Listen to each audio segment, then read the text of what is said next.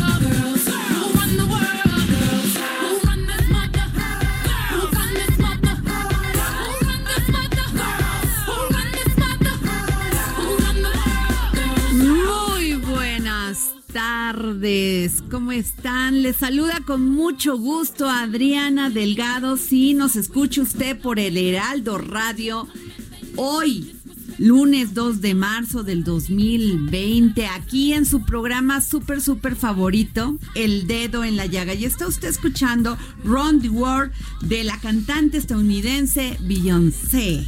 Este sencillo es considerado el himno feminista de la década del 2010 y Beyoncé encabeza este listado con una canción llena de energía que ofrece un poderoso grito de batalla e invita a las mujeres a darse cuenta que ellas dominan el mundo.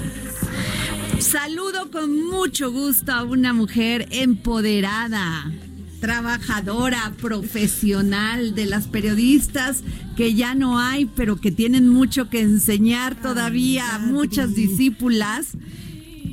La querida jefa Andrea Mer. Ah, ya, Adri, siempre me subes la moral. Por eso el lunes siempre empiezo la semana muy contenta Pues y hay muy que- motivada.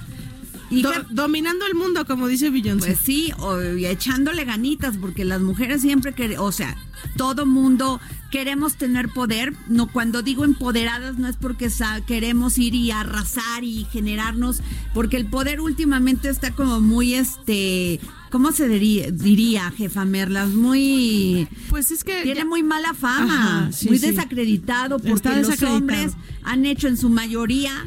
Y me dicen, es que las mujeres también sí, pero son malos hombres Sí. este, han hecho de- del poder y de la política un tema muy desacreditado. Así es. Entonces, cuando decimos empoderadas es querer avanzar. Sí, es- es interno. Es interno, es si puedo. Sí. Es esa resiliencia de decir, no me van a bajar, yo Ajá. puedo, voy a gritar, voy a salir, me voy a preparar más, voy a ser más profesional. Sí, y, y así sea eh, a contracorriente, con obstáculos, porque yo siempre digo que es carrera con obstáculos la nuestra, ¿eh? Claro. Y, y la vamos a, a ganar también y la corremos en otros tiempos, en otros momentos, pero siempre es con obstáculos, Adri. y Claro, es algo que, siempre. que es por, por lo que es tanto nuestro discurso y nuestra necesidad de sensibilizar a, a todos, porque es un tema de ayudarnos entre mujeres y es un tema de que los hombres también acepten lo difícil que nos las ponen muchas veces. Sí, claro. Y bueno, de esos temas vamos a hablar, mi querida jefa Andrea Merlos. Y mi Twitter es arroba Adri Delgado Ruiz y nos pueden mandar un WhatsApp al 5525 44 33 34. Y saludo con mucho gusto a otra mujer valiente, gran profesional de, del periodismo, mi querida amiga Susana Mendieta, periodista del Milenio. Te mandamos un gran saludo desde aquí, mi querida Susi. Y bueno, querida jefa Merlos, te voy a decir, porque fíjate que tenemos aquí en el dedo, en la llaga, muchas exclusivas.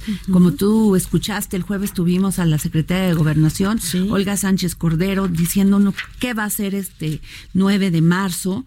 Y hoy tenemos sobre este mismo tema de primero la marcha del 8 y luego pues todo este día sin nosotras del 9 de marzo. Sí. Y tenemos un byte de la diputada Dulce María Sauri Riancho, vicepresidenta de la mesa directiva de la Cámara de Diputados. El 9 de marzo próximo, lunes, voy a permanecer en mi casa en Mérida, estando leyendo y en algunos casos viendo alguna película que me ayude a reforzar mi conocimiento y comprensión de este terrible fenómeno de la desigualdad, la discriminación y la violencia contra las mujeres y niñas.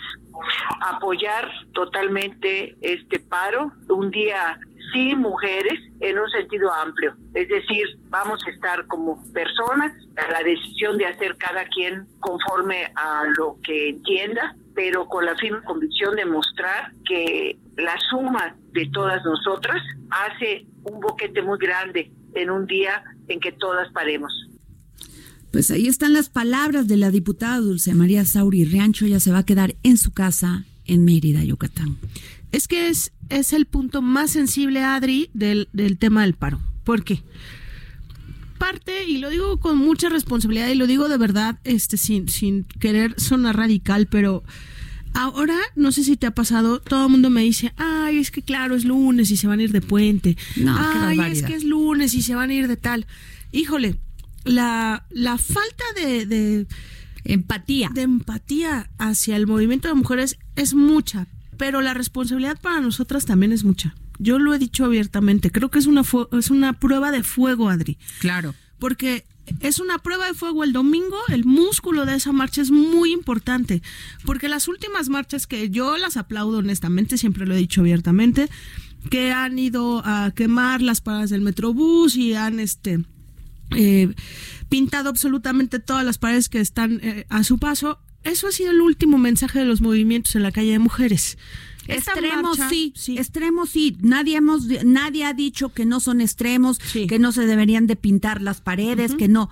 Pero ahí están. extremos sí, pero muchas veces necesario. Así es. Y el domingo se espera, hasta por ser un día inhábil, por ser un día familiar, que haya mucha gente en la calle, que estemos muchas personas en la calle, y no solo las mujeres. Ya hay unos contingentes, ¿no? Este, al primer contingente, la vanguardia, van a ser las feministas. En medio va a haber eh, niños, mujeres y niños, y en el tercer contingente va a haber también hombres y grupos mixtos.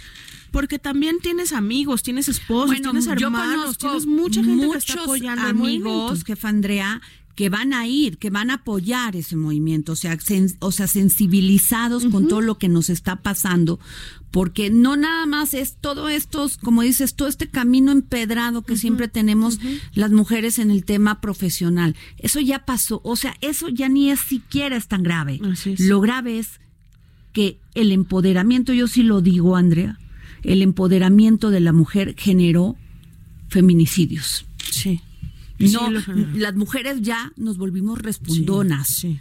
Ya le decimos, no es cierto lo que estás diciendo. No, ya no lo voy a hacer. Tengo derecho a mi libertad, tengo derecho a decidir. es y eso, para hombres que no tienen una cultura o que no se les enseñó en su casa a respetar las decisiones primero de seres humanos, como seres humanos, y después como mujeres, pues no gusta, no gusta. Tienes toda la razón.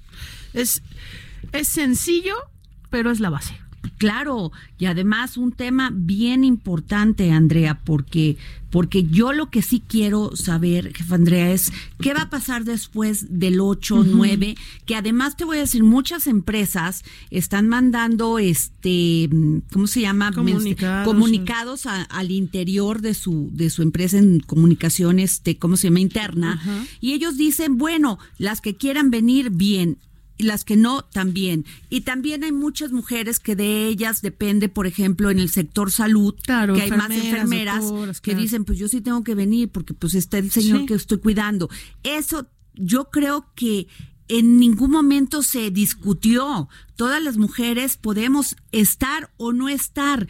Lo importante es estar de conciencia y manifestarlo Así es. de decir yo tuve que venir a trabajar porque pues tengo una gran responsabilidad, pero de ahí a, no estar es otra cosa. Puede ponerse usted una mo- ca- una playera morada, Un moño, un un moño, moñito, una algo y decir yo no estoy de acuerdo que maten a las mujeres. Y hablarlo con sus jefes. En, en el hospital es una clara eh, prueba, porque yo sí creo que hay muchas profesiones que las obligan a oír, no obligado de mal, obligado en una cuestión de responsabilidad, porque las enfermeras y, y las doctoras tienen una vocación que en el que está en juego la vida de alguien más. Pero a mí sí me encantaría que esas enfermeras pudieran tener la oportunidad de decir, oye, yo vengo a trabajar porque es mi vocación, pero me gustaría que supieras que quisiera que me valoraran más, que quisiera más respeto a estas cosas, ¿no?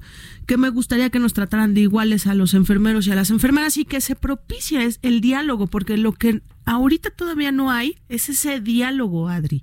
y que puedan ganar más. O sea, también yo creo que hay muchas conquistas que se pueden lograr. Nadie está pidiendo cuotas y cotos, ¿eh? No. Las mujeres no queremos tener una posición nada más por ser mujer, aunque está muy desbalanceado el tema de las oportunidades tanto la- laborales como, bueno, en el deporte. Pero lo que sí estamos pidiendo es que de aquí salga algo diferente. Así Primero, el respeto, no te lo vamos a permitir. Segunda, la capacidad para denunciar. La capacidad de decir, existen instancias donde puedo ir a denunciar que me están molestando, que me están agrediendo, que me están acosando, que me están, este, que están abusando. Sí. Y yo siempre he creído y he defendido que lo básico en todo esto, en las empresas, en la familia, en la calle, es el lenguaje. Todo parte de ahí y te voy a dar un ejemplo. Cuando nosotras, mujeres, eh, nos enojamos en la oficina, ¿no? Y entonces empezamos a discutir o nos gana la emoción en algo, en ese momento la mayoría de hombres se bloquean y entonces ya te acusan de estar histérica, de estar loca, de ser una dramática, de hacer una Que eso telenovela. te voy a decir una cosa. Cuando alguien te dice estás loca Sí. y le falta de re- le falta el respeto a tu intelectualidad, Sí. espérate porque después viene un manotazo. Sí. Y después del ya si agrediste Sí, con palabras, totalmente. después del manotazo viene la la la, la muerte, La Andrea. agresión, eso lo hemos platicado O sea, muchas veces y es cierto. o sea, estás loca, o sea, párate, estás loca. Sí. O sea, perdón. Y además en muchos aspectos también te merma, te merma la autoestima, te merma, como dices tú, tu, tu capacidad intelectual. A veces hasta cuestionas si seré este capaz, no soy capaz, y eso es una locura. Y un poco lo que queríamos hablar eh, hoy contigo, Adri, es, es hoy, de hoy, en ocho días, el paro. El domingo es la marcha, pero pues se nos cruzó el coronavirus. Entonces, ahorita hay que reforzar este tema bueno. porque Ah, perdón que te interrumpa, Sí. jefa Andrea, el coronavirus. O sea, en China eh, se encontraron cinco pacientes enfermos y, Y cerraron, cerraron la la, ciudad. Aquí se encuentran cinco paci- cuatro pacientes y, Y, y aquí, todo aquí el el mundo en la cubrebo- chorcha. Ajá. Y además Todo- aquí el cubrebocas no sirve y el gel tampoco. Pues Sí, y porque no sé. yo no entiendo cómo, perdón que te, sí, yo no entiendo cómo es posible que entre un enfermo de coronavirus al, al INER y a los a las 10 horas salga, o sea, a su casa, cuidarse Sí. a su casa. Dios, me quiero morir. Sí. O sea, neta, no entiendo. No entiendo. Hay Mira, cosas que hoy, sí en, no entiendo. hoy en nuestra junta editorial al mediodía platicábamos eso y decíamos, pues es que algo está mal, tal vez es China el que está mal y nosotros estamos bien, pero cuando empezaron los casos de coronavirus en China cerraron una ciudad.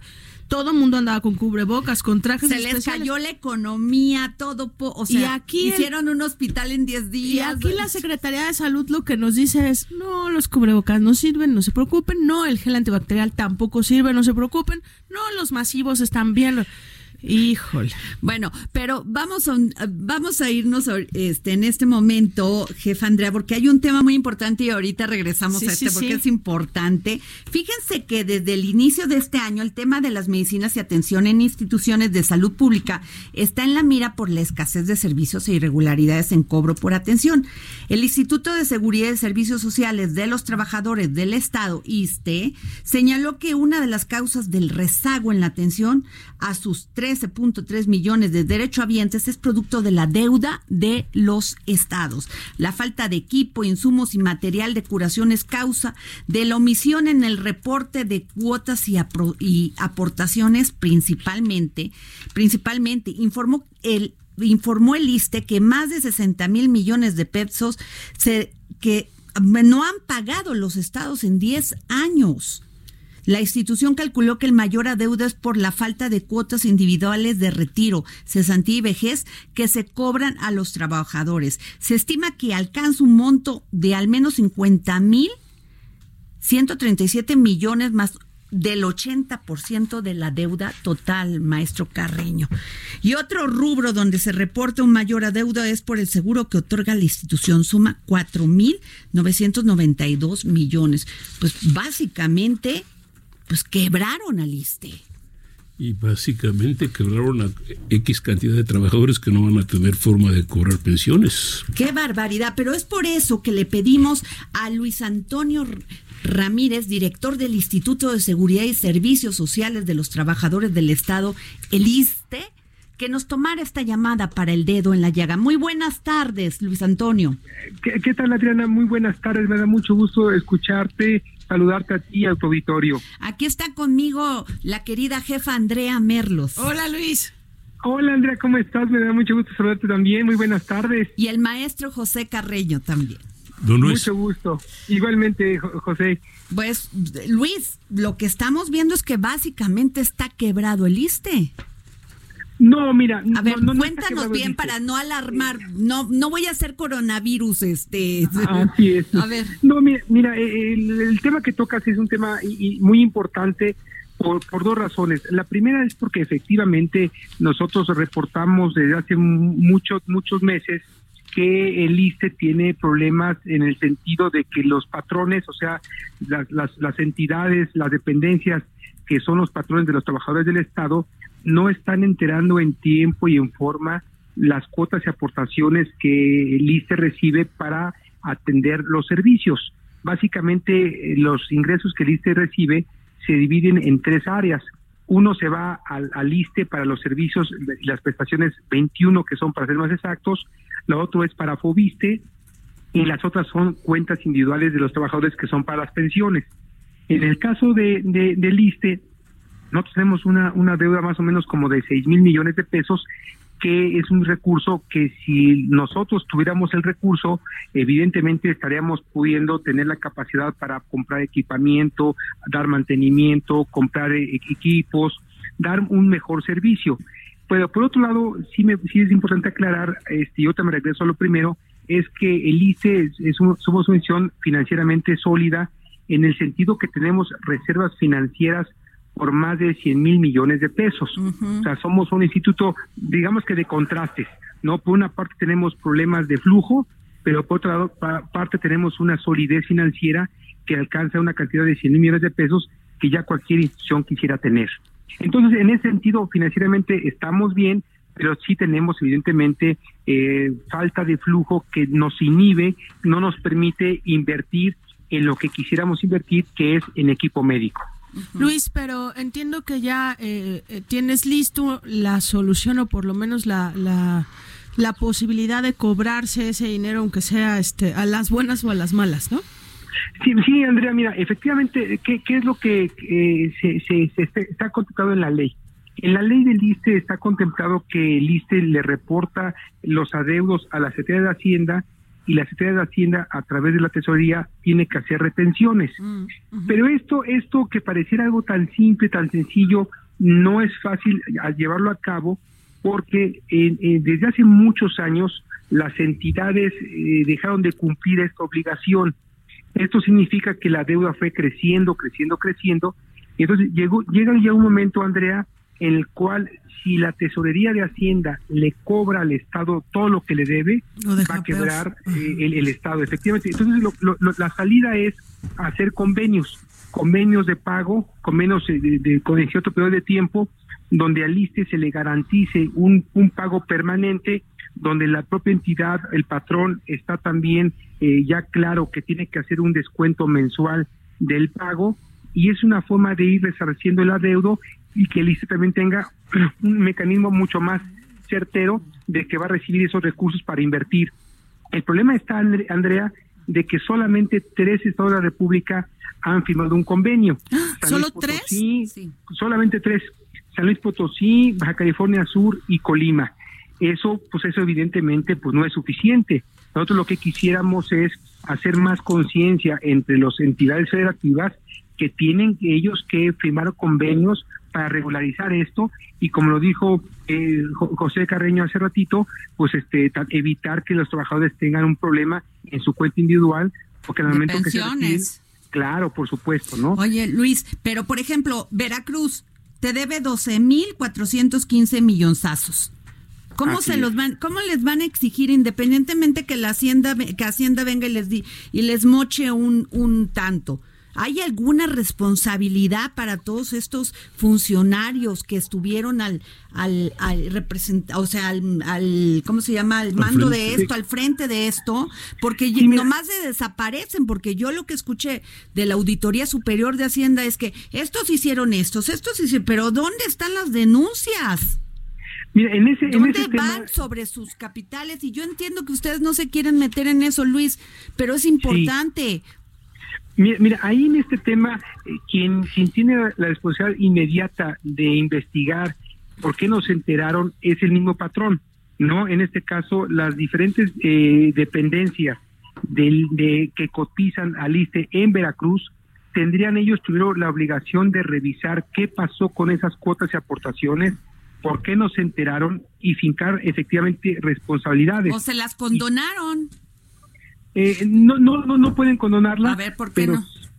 Perdón. porque porque no es recurso de ellos, es Ah, recurso de- del instituto. Entonces ellos ellos lo que tenían que investigar en, en las diferentes dependencias de Veracruz es pues por qué no se enteraron, checar qué funcionario fue el que las retuvo y a partir de ahí fincar responsabilidades porque evidentemente alguien tiene que sacrificar el flujo para, para resarcirle al ISTE lo que dejaron de pagar. En el caso de Veracruz, pues es un estado que es tan importante económicamente, está en un momento muy difícil porque heredó muchas deudas, heredó problemas financieros, y entonces la mejor salida que tiene Veracruz es voltear con el ISTE, hacer un convenio de pagos de acuerdo con la ley de ingresos que lo permite de, de, de- plazos de años, de largo plazo, 10, 15 años, y con eso ir poco a poco solventando su deuda con el instituto. ¿Y se han, re- se han 12,000 reunido contigo, Luis? Sí, hemos tenido ya acercamientos con diferentes eh, di- di- secretarías de finanzas de los estados y se, se tienen que hacer conciliaciones de pago, revisar este, la nómina del estado, la, no- cruzarla con nosotros para eh, evitar que se quede algún trabajador sin si fuera de este convenio y se le pueda ir resarciendo ese pago que eh, o ese entero que no se hizo al ISTE. Es un proceso largo, pero es importante, como, como, como ahorita lo estamos haciendo, gracias a ustedes, ir haciendo conciencia entre las dependencias, entre los estados, entre los patrones, de que esos recursos no son de ellos, son recursos de los trabajadores y se tienen que enterar al, al instituto porque al final de cuentas sirven por una parte para comprar equipamiento, infraestructura, a garantizar los servicios de salud y por otra parte pues es para la cuenta individual del propio trabajador. Oye Luis, y un poco platicábamos con Adriana de, de estos, eh, activaste los préstamos personales a, a todos los derechohabientes del ISTE, pero un poco estos adeudos cruzan por temas como Fobiste, como los créditos, o sea, eh, así afecta mucho más que el, que el tema hospitalario y cómo lo estás resolviendo. Sí, mira, eh, eh, este, eh, esta es, la- los, ingresos que ISSSTE recibe de cuotas y aportaciones son básicamente recursos para dar los 21 servicios que estamos obligados por ley. Uno de esos servicios es el, los de vivienda, lo de Fobiste, efectivamente. En, el, el, el Fobiste tiene eh, un- uno de los servicios más importantes que, que, que, que se demandan en el instituto, que es un crédito a la vivienda. Eh, si la dependencia no entera las cuotas y aportaciones de los trabajadores, cuando llega el trabajador a la ventanilla de Fobiste a solicitar su crédito, pues la Fobiste le dice, ¿sabes qué? Tu patrón no me tiene no, no, no me tiene registrado tu nombre, Híjole. no te podemos dar crédito y eso es un problema muy serio para el patrón, pero sobre todo para el trabajador. Claro. Y, y por otro lado, eh, lo que lo que bien comentas, Andrea, en este momento eh, estamos pagando las consecuencias en el ISTE de haber diferido por mucho tiempo la inversión en equipamiento y en infraestructura en el área médica. Así es. No, no, no es menor cuando el presidente habla de que se, se abandonó los servicios de salud. En el caso del ISTE, esto fue lo que pasó. Se dejó de invertir por muchos años en equipamiento, en mantenimiento, en infraestructura. Eh, eh, es más, yo diría que incluso la apuesta era casi, casi privatizar ya el ISTE, porque el ISTE dejó de invertir en, en capital humano. Ay, no me y- digas. y, se, y se le apostó a la, a, la, a la subrogación de los servicios, a los servicios privados. Entonces, ahora que estamos ahorita nosotros intentando ver cómo mejoramos el servicio, cómo rescatamos la atención de los servicios, nos encontramos que estamos atrapados una serie de contratos con el sector privado que no podemos cambiar hasta que no tengan vencimiento. Y cuando queremos darle eh, mayor fuerza al- a los servicios eh, hospitalarios del propio instituto y el capital humano, pues no tenemos el equipo, no tenemos el- el mantenimiento que se requiere. Y esto pues hace que sea mucho más lento el, el proceso de atención al Qué derecho al grave, Luis, porque lo que nos estás diciendo es que nada más están los cascarones con la placa de, de ISTE.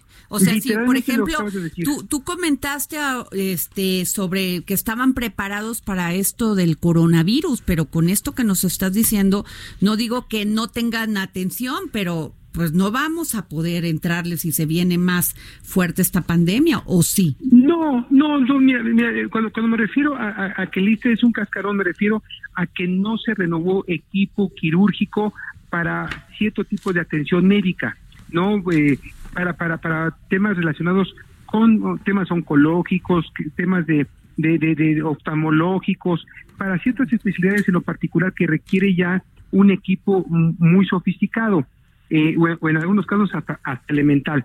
En el caso de coronavirus es algo mucho más sencillo, no, no es algo complicado, simplemente son camas y, y ventiladores, respiradores. y esas Pero, por ejemplo, mastografías, Luis, ¿tienen en el ISTE? Sí tenemos, por supuesto, pero pero quisiéramos tener en todas las unidades médicas. Claro. No en todas se tiene, ¿no? O tomógrafos o rayos X. O sea, sí hay equipo, en algunos casos sí hay equipo moderno, otros casos hay equipo obsoleto, otro, en otros casos hay equipo que no funciona. Tenemos ahora sí como como se dice de chile dulce de manteca y lo que necesitamos hacer pues hoy es es reinvertir en equipamiento para que tengamos la capacidad resolutiva porque de nada sirve que llegue el derechohabiente y la atienda no tengamos el equipo para hacer los estudios. Pues te agradecemos mucho, Luis Antonio Ramírez, director del Instituto de Seguridad y Servicios Sociales de los Trabajadores del Estado ISTE, por habernos tomado esta llamada. Pues nos das mucha información y bueno, ahorita con este tema del coronavirus, pues nos quedamos nerviosones, ¿eh? Nerviosonas y nerviosones. No, no, no hay ningún problema con ese tema, no hay nada de qué preocuparse. Muchísimas gracias, Luis Antonio Ramírez. mucho a ustedes por la invitación. ¿eh? Estoy a tus órdenes. Gracias. Nos vamos a un corte y regresamos aquí en El Dedo en la Llaga. Estoy con el maestro José Carreño y la querida jefa Andrea Merlos.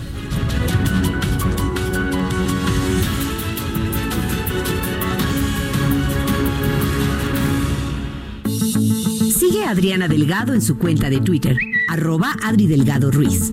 Además, te invitamos a enviar tus opiniones y comentarios en texto o por mensaje de audio a través del WhatsApp al 55 25 44 33 34. Y si quieres escuchar El Dedo en la Llaga del Heraldo Radio en cualquier momento y donde quiera que te encuentres, descarga el podcast disponible en Spotify y iTunes.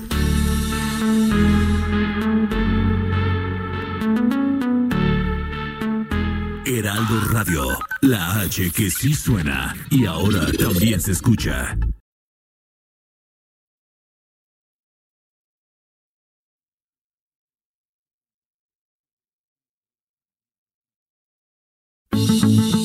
Adriana Delgado en su cuenta de Twitter, arroba Adri Delgado Ruiz. Además, te invitamos a enviar tus opiniones y comentarios en texto o por mensaje de audio a través del WhatsApp al 55 25 44 33 34. Y si quieres escuchar El Dedo en la Llaga del Heraldo Radio en cualquier momento y donde quiera que te encuentres, descarga el podcast disponible en Spotify y iTunes.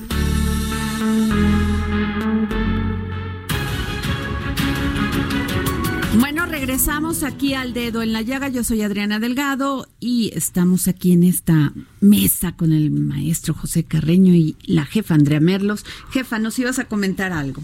Pues mira, lo que eh, quiero cerrar rapidísimo lo del lo del paro y lo de la marcha, decirles por favor vayan a la marcha, va, re- va a estar reproducida en todos los estados de la República, llévense a sus hijos, a sus familiares, hagamos lo que esté en nuestras manos porque nos volteen a ver y que de verdad sepan que para nosotras ¿Por do- ¿De mujeres- dónde parte, jefa Andrea? del monumento a la revolución De al Zócalo. Es un trayecto no tan, no tan amplio y como les digo, va a estar todo muy ordenado. Es una promesa que tienen los mismos organizadores que son estas, eh, estos colectivos de mujeres, ¿no? Que dicen hasta adelante feministas, en medio familias, atrás mixtos, ¿no? Este, entonces, a partir de que nos adaptemos a esas normas, digamos que a decir, bueno, si yo llevo a mi hermano, a mi papá, a mi novio, a mis amigos, pues nos vamos hasta atrás sin ningún problema, ¿sabes? O sea, Claro. creo que no hay demasiado ruido en esto. Eh, esta cita a las 2 de la tarde. Hay algunos colectivos que te piden ir de negro porque parte fundamental de esto o del debate que hay es sobre si tiene que ser en silencio, sobre si podemos eh, protestar o no, pero morado, negro, blanco, de colores, como quieran, pero hay que ir. Claro. Hay que aprovechar la oportunidad de marchar por nosotras y por las que ya no están. Así es. Hoy, mañana vamos a leer en el Heraldo de México una historia que nos tiene muy tristes a todos en el periódico porque es una conocida de una empleada de aquí de- del periódico de una editora que queremos mucho y hoy le encontraron muerta en Ecatepec. Tenía una semana desaparecida, se soltó la alerta Amber y hoy fichan que la encontraron sin vida, 22 años y híjole, es todos los días.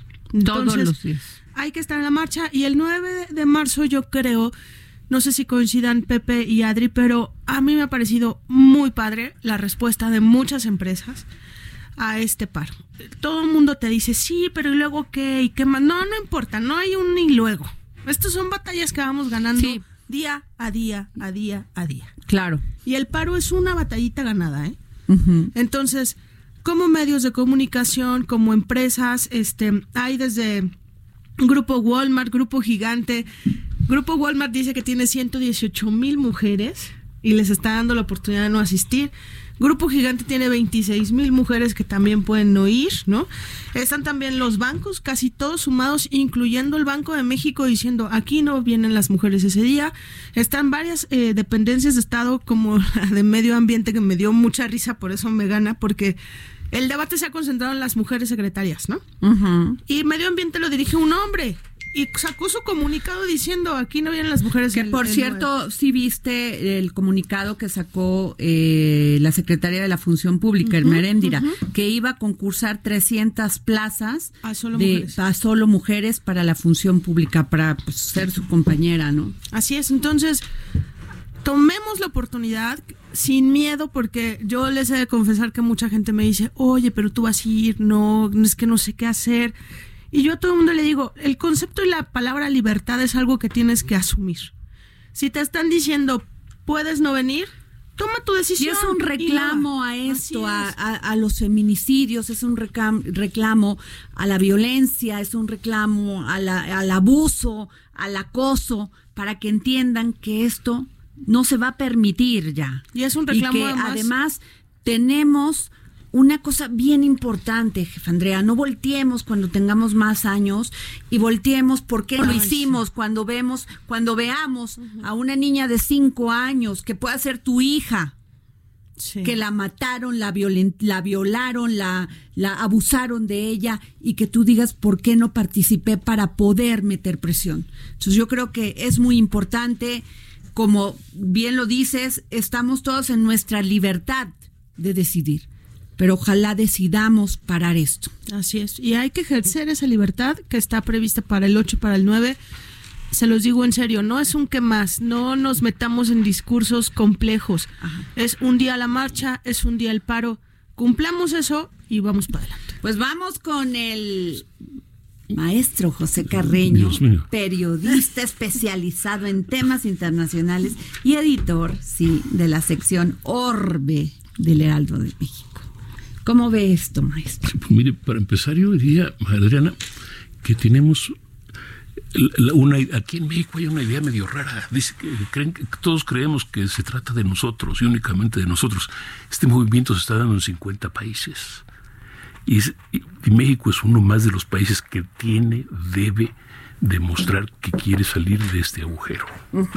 Porque el margen de todo el feminicidio y to- todo eso es un agujero social, cultural, político, económico. Si, no, si queremos mantenernos como un país, digamos, del siglo XXI eventualmente, debemos dejar de ser un país del siglo XVI. Totalmente de acuerdo. Totalmente Feminicidio es siglo XVI. Y, es- y antes. y- y- no, no, no se puede. No, no se puede. Pero es que ha sido duro, maestro Carreño. O sea, luchar en una calle empedrada, donde vas adelante, donde las mujeres teníamos que trabajar tres veces para que nos reconocieran nuestros triunfos, de que nos permitieran votar, elegir a nuestros representantes, ¿no? O sea, de veras que fue un camino muy, muy, muy duro. Y el que falta. Y el que falta, pues por eso estamos aquí falta. en este. Y, y- y el que falta, milagros no hay. No va, no, no va a ocurrir en un día. Pero sí se tiene que empezar en algún lado. Claro, claro, claro, Tiene que equidad. pasar tiene, igualdad. tiene que pasar. Debe pasar. Y hay países donde a querer o no están, eh, de de hecho, cambiando los papel, el papel de la mujer, no por gusto, por necesidad. Claro. Entonces, eh, nosotros tenemos que asumir también esa necesidad. Pues, Este país es 51% mujeres en términos de población. Este país no tiene la representación que, que le- legal, legislativa, política que deberían tener las mujeres. No hablo que una mayoría, no hablo de nada por el estilo, pero sí una representación eh, y abiertamente, voy a- mi opinión, mejor de la que tienen. Claro. Es Claro, opinión personal. Pero bueno, vamos a dejarlo ahí. Este, Vamos. Y pero, mira, invitaste aquí a platicar sobre las elecciones en Estados Ajá. Unidos y a déjame que ya se, ba- ya se bajó de esta, de los demócratas, este candidato, ¿cómo se llama? Eh, eh, que Pete le- Buttigieg. Sí, pero le, a- tiene una abreviación su nombre porque como que es medio complicado pronunciar su apellido. Buttigieg. Buttigieg. Buttigieg. Buttigieg. Pero también se está bajando eh, la senadora Amy Klobuchar. Hoy, y hoy en la noche los dos van a, a expresar su apoyo al ex, al ex vicepresidente Joe Biden.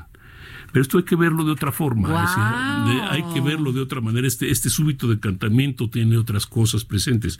Primero que nada, yo diría que es un choque entre la izquierda del Partido Demócrata y el, y el, y el centro, y le- digamos, y la corriente demócrata Qué principal. interesante se pone ya. Es decir, la, de- Biden representa a una corriente tradicional del Partido Demócrata que desde un punto de vista político en Estados Unidos podría ser definido como centro liberal. Y el senador eh, Bernie Sanders, que tanto entusiasmo ha despertado en general dentro y fuera de Estados Unidos, por lo menos en algunos sectores, representa, se, define como demócrata socialista o como socialdemócrata, que es ah, eh, que en Estados, lo malo es que en Estados Unidos eso suena a comunista y tiene un apoyo considerable entre el ala izquierda del Partido Demócrata y los jóvenes. Ojo. Ahora, ah, hasta ahorita Sanders ha ido, como para utilizar el término mexicano, en caballo de hacienda. Ha ido muy muy bien. Tenía muy la- eh, tenía al digamos al centro liberal muy fragmentado por lo menos cuatro candidaturas distintas: la de Biden, la de Klobuchar, la de Buttigieg, la de Bloomberg todavía. Ok. Y, ah, y de repente, eh, pues solo queda Biden y Bloomberg.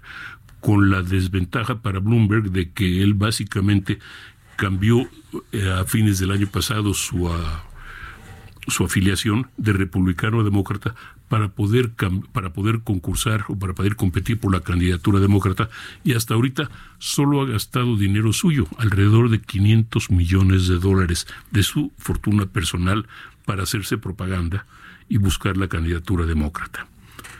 Eso es decir, 500 millones de dólares de su dinero personal, porque además, hay que decirlo, tiene una pues un viejo un viejo choque con Donald Trump, lo detesta y piensa que el señor Biden no es suficientemente fuerte como candidato para derrotar a derrotar a Trump. Así que eso queda por un lado.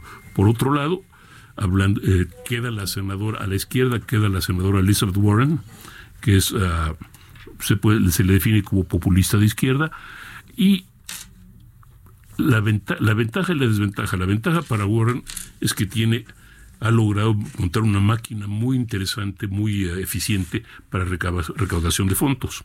Y, ha y, y recauda fondos consistentemente, está financieramente bien, pero no ha ganado todavía ninguna, ninguna primaria, ni la va a ganar. Pero para utilizar la frase de Che, va a ir, pretende ir de derrota en derrota hasta la victoria. Ha prometido que va a llegar a Milwaukee en, en julio. A la Hace falta Nacional una mujer presidenta en Estados Unidos, más a la sensible. convención demócrata y ah, que va a ganar.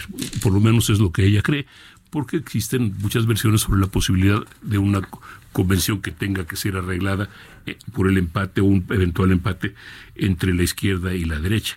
Ahora, detalles interesantes. De los cuatro aspirantes que quedan a la candidatura, que estamos, los que estamos mencionando, Bloomberg, Biden, ah, ¿cómo se llama este? Bloomberg, Biden, el senador Sanders y, ah, y Elizabeth Warren. La menor es la, es la senadora Warren, que tiene 70 años. Sí, sí, es un tema, ¿eh? Eh, Tiene 70 años.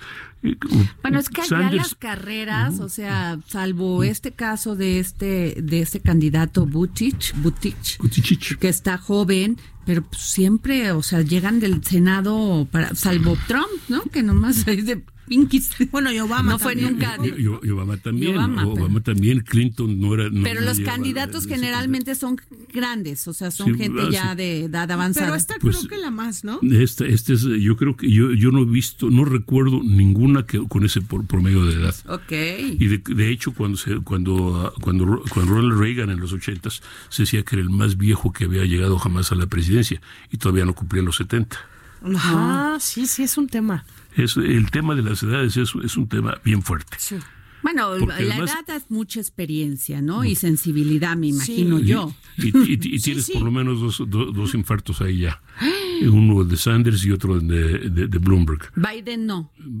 Biden tiene uno. Lo que pasa es que también para los estadounidenses la salud de su presidente es un tema muy abierto. Entonces eso les da para pelearlo mucho, ¿no? O sea, si Claro. en algún momento el presidente por reporte de salud no está en condiciones de, eso les causa Sí, o sea, un drama total. Es que es, imagínate pensar quién es el que está a cargo del botoncito rojo. De Y a diferencia de. México, ¿no? O sea, en México no hay manera de saber si el presidente está sano o no. No, y, y- y olvídate eso, es decir, cuál es. es decir, Ay, pero el presidente sí está sano aquí, El ¿no? nuestro sí. Bueno, anda Bueno, por todos lados caminando, por lo echándote menos, taco, por lo menos todo. tiene mucha energía. por, por- por lo menos tiene mucha energía, pero eh, sería, pero ahora legítimamente el, el interés por la salud del presidente, cualquiera que sea, es, eh, yo creo que es, es legítimo por un lado y por otro Sobre lado todo cuando eres para el candidato, caso, para el caso y, y para el caso allá o acá o en cualquier lado, es que, en caso que el presidente tuviera un problema de salud, ¿quién quedaría en su lugar? Claro. Ese es, es importante. Ahora, de cualquier manera, para mañana martes tenemos el llamado supermartes. De, de ahí se rifan en 14 estados, mil, se rifan algo así como 1900, como 1300 ah, delegados. Uy. De esos 1300 delegados son la tercera parte de los 3900 que se necesitan para que, que van a asistir a la convención en Milwaukee y son casi la mitad de los que se necesitan para obtener la candidatura presidencial. Quien gane mañana va a ir digamos que queda en posición muy, muy favorable. Para ¿Y a qué horas es esto? Es en la noche, ¿verdad? Esto está, es en la noche. Te podemos tener el miércoles, maestro Carreño, no. para que nos digas aquí cómo estuvo todo ese tema de los demócratas. Con- con gusto. ¿No? Bueno, y nos vamos a un. es- tenemos en la línea, Andrea, eh, maestro Carreño, a la diputada Miroslava Sánchez, presidenta de la Comisión de Salud. Ella es este, diputada por Morena y queremos saber cómo ven desde ahí, ¿no? Desde la, desde la Cámara, pues todo este tema del coronavirus y qué les han dicho que nosotros no sabemos, ¿no? Pues sí. Diputada, muy buenas tardes. Buenas tardes. Buenas tardes. Diputada, pues preguntándole cómo ve usted todo este tema, este, como presidenta de la Comisión de Salud, ¿qué le han dicho la Secretaría y las otras instituciones de cómo van a, pues, a, a- a tener esta estrategia para, pues, hacerle frente al coronavirus? Sí, mire, pues efectivamente estamos muy atentos aquí en, los legisladores, sobre todo la, los integrantes de la Comisión de Salud, eh, sobre este, eh, pues sobre este es- esta infección por, por coronavirus. Nosotros eh, hemos, aparte de estar atentos, estamos viendo qué más se puede implementar tanto al interior de la cámara para para el, cuidado y la educación y estar al pendiente nosotros aquí de nosotros mismos incluso de la gente bueno Sí, aquí estamos, aquí gente que, estamos. que que trabaja en cámara etcétera. Y por otro lado estar atentos a lo cómo se desarrolla la, la, la epidemia este que está a nivel mundial cómo se conduce aquí en México cómo se comporta aquí en el país. Eh, es importante sí sí estar dándole seguimiento diario verdad este a nivel mundial y a nivel eh, nuestro en, en, en México Diputada, pero este hubo una propuesta del diputado Mario Delgado de que les iban a dar, iban a sacar extra un este 25 mil millones de pesos para, para apoyar todo esto a las instituciones, sobre todo que van a atender a las personas. Sí, se hizo un exhorto, bueno, hace semana y media, el primer exhorto que hicimos en Cámara fue eh, respecto a que la Secretaría de Salud eh, hiciera los, eh, implementara las medidas necesarias para este, enfrentar eh, el coronavirus, eh, que sabíamos que, que este, así como se está conduciendo, pues no, iba, iba a llegar a México. Entonces, este, fue un exhorto en ese sentido. Luego, la semana pasada se hizo el exhorto para que la Secretaría de Salud y la Secretaría de Hacienda este, dieran la, la, pues la necesidad de tener una partida especial nada más para, para la atención de, de esta problemática. En, en, en el exhorto no dijimos la, la cantidad eh, que, que, que se requiere porque eh, finalmente tendremos que esperar a cómo se conduce este Pero pues, Eh, este, aquí- diputada, en lo que tú te enfe en lo que te, te, te pasan el virus y vas al hospital, pues son ocho días, nueve días. Y si se necesitan recursos en ese momento, ¿cómo los van a sacar? Porque ahorita acabamos de hablar con el director del ISTE y pues dice, oiga, pues yo tengo de adeudo de los estados más de 60 mil millones de pesos y pues básicamente necesitamos dinero para comprar este implementos para la para los hospitales del ISTE. Entonces, ¿qué va a pasar? Porque pues, se necesita reaccionar.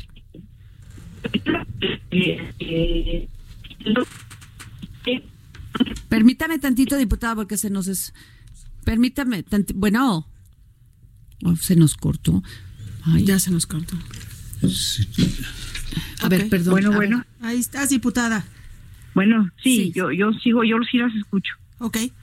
Te Sí. preguntaba, Adri, de qué hacer Sí. cuando no hay recursos, por ejemplo, en el ISTE, y que hay una alerta, digamos, hasta de medicamentos, de todo, este, pero ayer además la Secretaría de Salud, diputada, dijo, no, no necesitamos el fondo que nos están ofreciendo los diputados.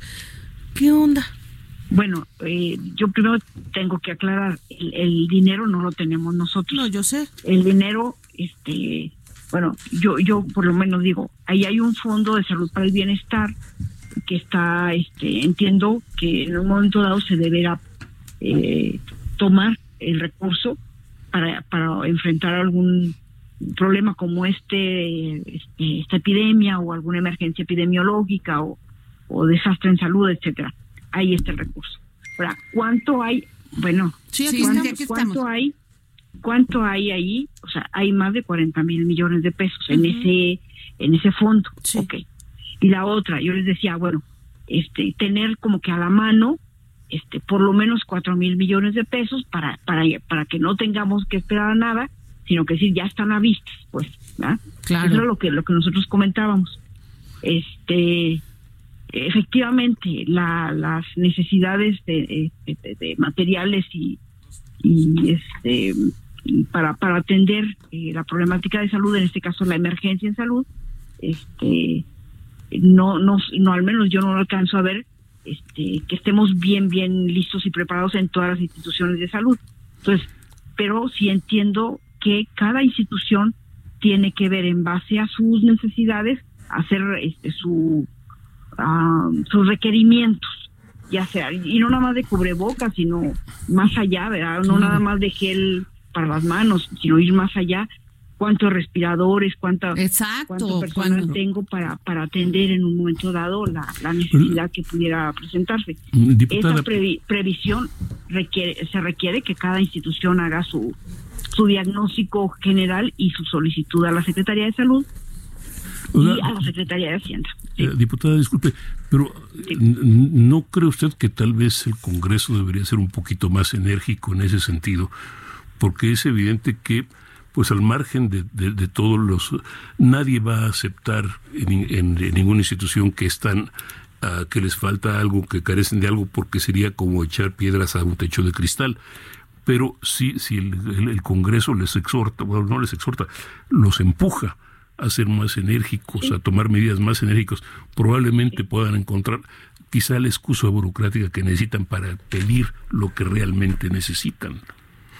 Sí, yo, a mí me queda claro que, que nosotros estamos con la disposición, y no digo nada más yo, o sea, toda la Comisión de Salud, este, le estamos dando seguimiento puntual diariamente y el día de mañana, según lo que lo que lo que nos hayan haya, según lo que haya sido en respuesta al exhorto de la, del jueves pasado, el martes nosotros estaremos de nuevo presionando para que Porque se atienda cuatro- y haya Sí, cuatro casos se hartos. antojan poquitos, este, Eh, diputada, sí, pero, pero pero, y todas estas personas, todas estas personas que estuvieron en el avión que venía de Italia, que venían con este pasajero que venía infectado, pues, ¿le han dicho algo? ¿Ya les llamaron? ¿Les avisaron a sus familias? Y acaban de confirmar que el de Tlanepantla sí es positivo el coronavirus. Tlanepantla que está aquí a la vuelta. ¿eh? Así es. Estamos Este, asustados los ciudadanos, este, diputada. Preocupados, Preocupados. preocupados, y sí. asustados Este, también. bueno, Pues este, muchas- estamos preocupados. Sí sabemos eh, que esta infección de, por coronavirus es una infección que es muy contagiosa y que, que pues son cinco positivos, pero sabemos que, que ahí viene, que, que hay muchos contactos alrededor de estos cinco o seis eh, positivos. Y que al secretario de la Salud, necesidad de- favor. de educación en salud, por ejemplo, yo les decía, lo más importante es así como que una campaña este, de medios masivos de comunicación, una campaña eh, mucho, muy amplia y muy certera Claro. para que la gente se cuide, para que la gente aprenda que tiene que estar lava- con sus manos limpias, el lavado frecuente de manos, este, estornudar bien, Lo que ya- con Bueno, sí, el pañuelo, lo que todo, pero ya nos de amplísimo este, Claro. conocimiento. Pues muchas gracias, diputada. No, pues, gracias a ustedes. Miroslava Sánchez por habernos contestado esta llamada, presidenta de la Comisión de Salud de la Cámara de Diputados. Muchas gracias. Pues ya nos vamos. Pues se nos acabó el tiempo. Adri. mañana. Gracias. Muchísimas gracias, maestro Carreño. Andrea Buena Merlos, por haber estado aquí con nosotros.